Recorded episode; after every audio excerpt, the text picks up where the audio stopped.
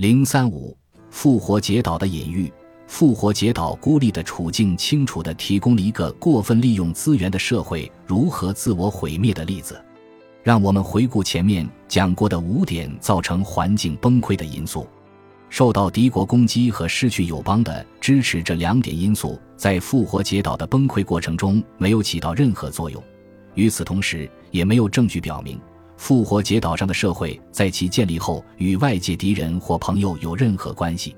即使有一些木筏后来到过岛上，这种为数不多的接触也不可能造成威胁或提供援助。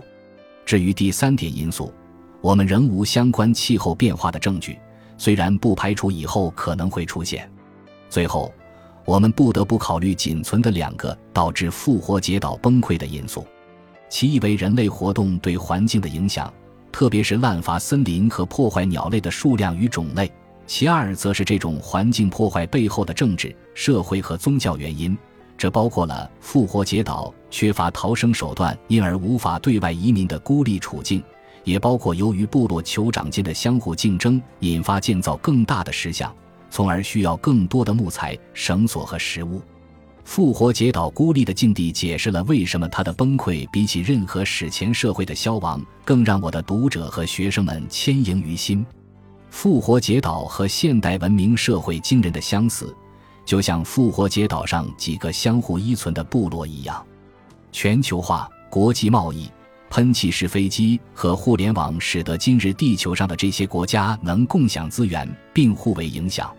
地球存在于宇宙中，好比波利尼西亚的复活节岛孤立于太平洋一隅。当复活节岛民陷入困境之时，他们无处可去。无人救援。同样，当灾难来临，我们作为地球人也一样插翅难逃。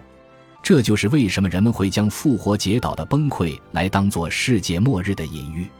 当然，这种隐喻并非完全恰当。我们今日的情况与17世纪的复活节岛民有很大差异，但对我们来说，其中有些差异的危害性却大大增加。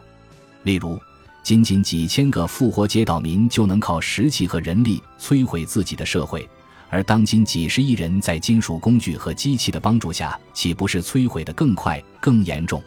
但这些差异中还是有我们的优势。我将在本书最后一章来探讨差异问题。